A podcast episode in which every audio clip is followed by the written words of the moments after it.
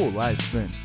Sou o professor Marco Nunes e este podcast é uma revisão rápida do Nerd Curso Biologia sobre os métodos contraceptivos. Métodos contraceptivos são meios de se evitar uma gravidez quando se tem uma vida sexual ativa. A tabelinha e o método de ritmo são os mais básicos.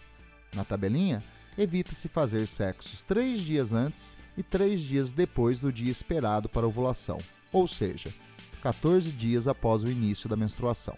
Não é considerado muito eficiente, pois o dia da ovulação pode variar. Para auxiliar na detecção da ovulação, pode-se monitorar a temperatura e a viscosidade do muco vaginal. No dia da ovulação, a temperatura da mulher se eleva e o muco vaginal fica mais grosso, ou seja, mais viscoso.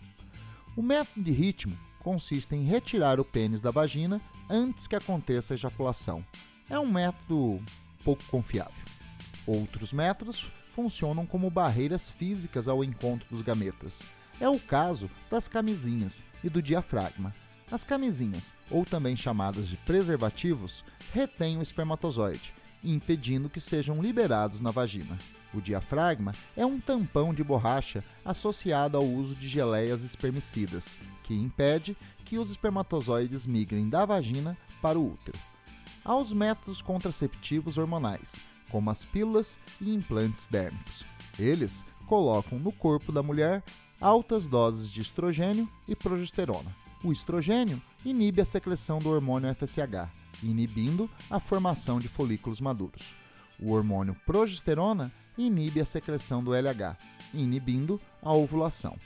O DIU, abreviação de dispositivo intrauterino, é um objeto de plástico em forma de T ou Y, implantados no útero, onde irrita a mucosa uterina, provocando um processo inflamatório que impede a migração dos espermatozoides pelo útero. Alguns DIUs são revestidos por cobre, metal tóxico ao espermatozoide. Outros são associados ao hormônio progesterona, que são mais eficientes, pois a progesterona inibe a secreção de LH, inibindo a ovulação. Este tipo de DIU impede menstruações. E há os métodos cirúrgicos definitivos, como a vasectomia, que corta nos homens os ductos deferentes, impedindo a liberação de espermatozoides durante a ejaculação, e a ligação tubária, que nas mulheres corta as tubas uterinas, impedindo que os espermatozoides encontrem com os ovócitos secundários nas tubas uterinas, impedindo assim a fecundação. E há a pílula do dia seguinte, um contraceptivo de emergência, utilizado quando há risco de ocorrer ou ter ocorrido uma fecundação. As pílulas do dia seguinte possuem substâncias semelhantes à progesterona, capazes de se ligar aos seus receptores, impedindo a ligação da progesterona verdadeira, impedindo assim sua ação, provocando alterações no endométrio que impedem a migração do espermatozoide pelo útero e provocam um tipo de fluxo menstrual anormal, que pode eliminar um embrião que tenha se implantado no útero. Neste caso, a ação da pílula do dia seguinte tem efeito abortivo. Bom, é isso aí. Continue firme nas revisões do Nerd Curso Biologia e bom estudo!